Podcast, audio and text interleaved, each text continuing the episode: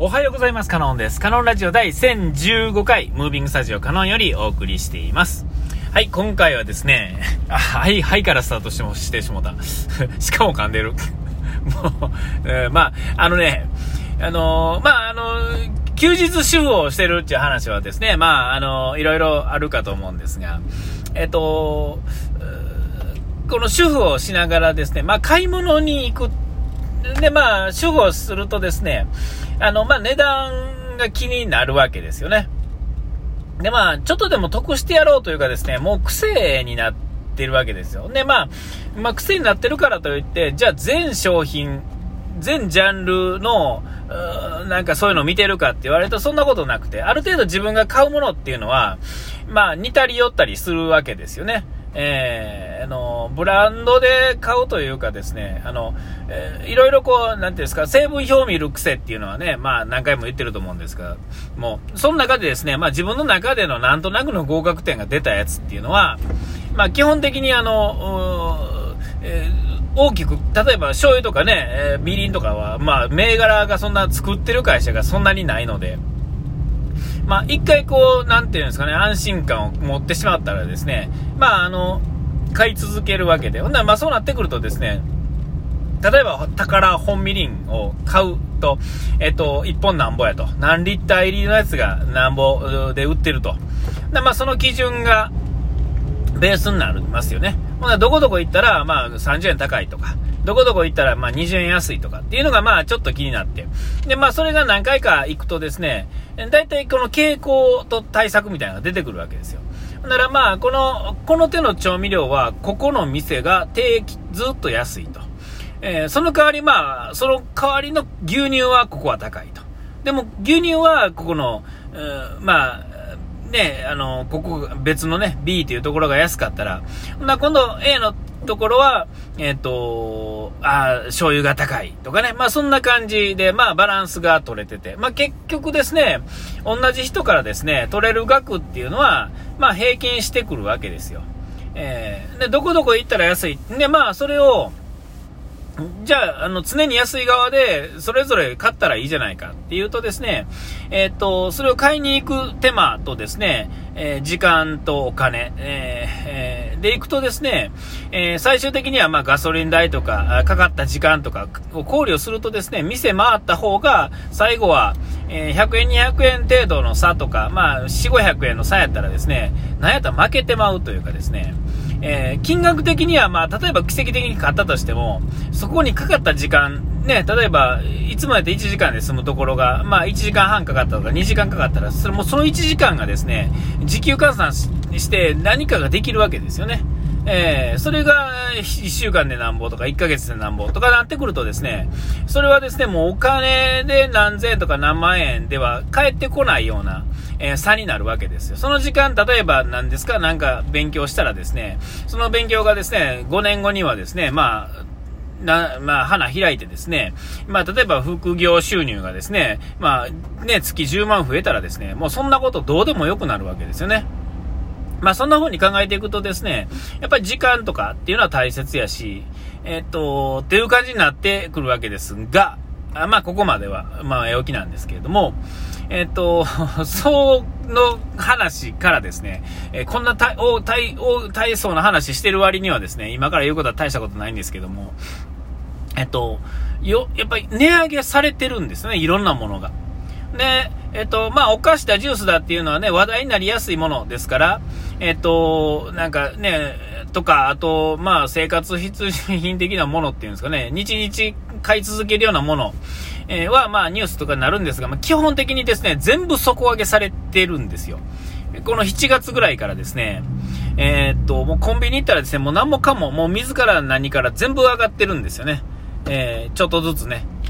で、まあ逆に言うたら、あの、この間ちょっとファミマ行ったらコーヒーがですね、100円で飲めるコーヒーってえらい宣伝文句してたんですけども、えっと、それはまあ、あの、これね、100円やからじゃあ人が寄ってくるかって言われると、まあ正直ですね、ファミマも言うてる間に110円になると思うんですよね。えー、それか、まああの、赤字覚悟でやってですね、えっと、なんか、これが正しいんだみたいな上の人が言ってる割には、現場とか、あの、その、実際、あの、やってる人はですね、えっと、あれですよ、間違ってんのにな、あげたらええのにって思ってると思うんですよね。で、実際問題、その10円の売り上げの差っていうのは、えっと、売り上げの差になってですね、えー、原価はまあ増え、上がってるはずですから、えっと、会社としてはですね、まあ、その中間管理職の人が結局怒られるっていうね、えー、何してるんだ、もっと売れよっていうね、100円、まあ、予想は110円で、うちは100円なんだぞ、売れないわけがないとか言うて怒られるわけですけど、まあ、実際売れないわけですよ。そのなんぼ頑張ったらとて上やわけですね。もうその売ろうとしている時点でもう売れないわけですよ。えー、売らんようにして売れるってことは、えー、まあ、なかなか奇跡でね、えー、そんなことがたまにできる人がいると、まあ、上に上がっていってですね、で、まあ、あの、当たり前の、あの、普通のことしか考えられへん人に、まあ、無理強いしてですね、まあ、なかなかうまいこといかへんかったりするわけですけど、まあ、そんな話はね、えー、そんな話はいいんですけれども、まあ、とにかくですね、もう何もかもがですね、値段が上がってしまってですね、えっと、も昔の僕やったらですね、えちょっとね、これなかなか痛いなっていう感じなんですよね。えーあの他のちょっと細かい制度のことは分かりませんが、えとにかくですね売る側の方はですね、まあ、まあ、ここぞとばかりという言い方もあるやろうし、もう実際問題結構頑張ってたっていう言い方もあるでしょうけれども、まあ、とにかくですね、値段は上がってるわけです。実際今まではなんやかんやとこう辛抱してる人、ところって多かったと思うんですが、えー、それはまあ辛抱する余裕があるっていうんですかね。それはまあコンビニで150円で売ってるものをスーパーやと98円で売れるわけですから。ってことはまあ、その売り上げのですね、えーえー、この、あれでいくとですね、えー、ぱそれぐらいのまだ余裕があるわけですよね。値下げできる余裕があるっていうんですかね。えー、ほんならまあ、今までは大丈夫だったんですが、今回はまあなかなかこの、なんていうんですか、何も、何でもかんでも上がってる雰囲気を見るとですね、やっぱりもう笑えない状態に来てるんだろうな、みたいな話になってきてですね、もスーパーとか行ってですね、で、まあコンビニもそうですが、行ってですね、まあなんかあの、あ、いよいよ、あのー、今までのちょっと上がるとはちょっと話が違うなっていうのは、まあなんとなくですね、わかるわけですよね。えー、主婦やってはる人は、きっちりと主婦やってる人は、あの、まあ随分と分かってきてると思う。えー、ただまあ、主婦だけしかやってない人は、えっ、と、スーパーぐらいしか行かへんので、スーパーのことはわかる。まあ、それ以外のことはわからへんから、まあ、なんかわかんないですけども、お父さん的な人にですね、えー、お前分かってない、みたいなことを言われる場合もあるでしょうけれども、実際はお互いが、お互いのテリトリーしか分かってないから、どっちも分かってないっていうのが正解やと思うんですけども、まあ、なんとなく僕が、僕の肌感でいくと、でもまあ、こんだけ何でもかんでもいっぺんに上がってるっていうんですかね、えー、金額がどんどん上がってるっていうより、全、この種類っていうんですかね、食べ物もそうやし、なんか食べ物じゃないものもそうですが、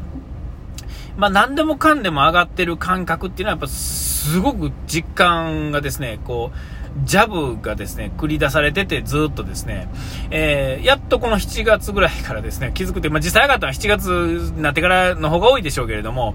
えー、なんていうんですか、それまでもなんか、はいはい、分かってます、分かってます、はいはい、言うて、なんか流してたところがですね、やっぱり、あいよいよこう、ドンとこうね、全体がドンと底上げされた時点でですね、まあ、なんかちょっと引く感じになってしもたっていう感じやと思うんですよ。うん。で、あと、まあ、だからといってどうのこうのっていう話とか、あ思うわけですし、あの、本来は、えっ、ー、と、稼がないといけないっていうところもあるんでしょうね。えー、で、まあ、あのまあ、副業的なものをやる人もいるでしょうし、えー、まあ、その自分の会社の地位を上げるっていうのも一つの手やろうし、ね、あの家族の誰かに、なんかこう、まあ、言うたら、ま、マンパワーというかですね、なんかこう、勝つで勝負している、行くのもまあ一つ手やろうし、ね、あのー、真面目にですね、働くのが一番、えー、とりあえずの効率はいいわけですよね。ゼロからスタートする場合は、やっぱり時間を切り売りするのが一番も、あの、早い、手っ取り早いっていうんですかね。えーえー、リスクが少なく、ね、確実にまあ増えていくわけですよ。えー、これがまあなんかギャンブル的なものやと分かりやすいですね。まあかける額にもよりますが、えっ、と、その、リスクはですね、上がるリスクが高ければ高いほど下がるリスクも同じだけ上がる。ね、幅、リスクっていうのは幅でね、ことになりますから、